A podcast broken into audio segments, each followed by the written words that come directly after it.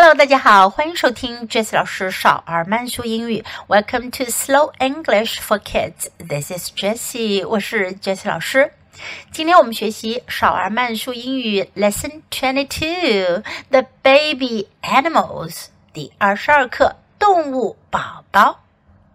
Listen and imitate. Come and see the baby bird. Come and see the baby chick. Come and see the baby duckling.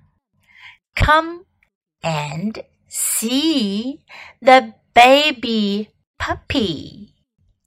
Come and see the baby kitten. Come and see the baby lamb. Come and see the baby piglet. Come and see the baby animals. Now, I will say the sentences at a normal speed. You can try to follow me and imitate. Come and see the baby bird. Come and see the baby chick. Come and see the baby duckling. Come and see the baby puppy. Come and see the baby kitten. Come and see the baby lamb. Come and see the baby piglet. Come and see the baby animals. 今天我们学习掌握一个很常用的句型，come and see。如果你让别人过来看什么东西，你就可以说 come and see，连起来 come and see。 小朋友们一定都很喜欢看动物，动物的小宝宝们更加多人喜爱。在英语中，很多动物宝宝的名称都跟大的动物不一样，你知道吗？我们来听听这些动物小宝宝们，它们都叫什么名字呢？Bird。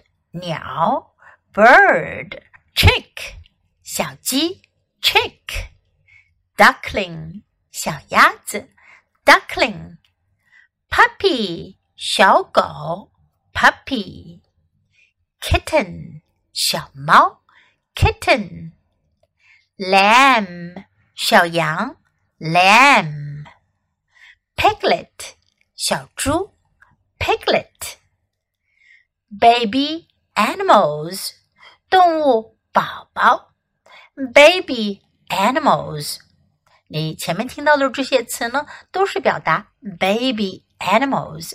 Baby 是宝宝，人类的宝宝也叫做 baby。今天的内容大家都掌握了吗？你可以在 Jess 老师的微信公众号找到这些内容哦。Listen, imitate, and practice。这是流利英语的入门三部曲，别忘了把音频节目下载到手机上，多听、多模仿、多练习。欢迎继续收听。Thanks for listening. Until next time. Goodbye.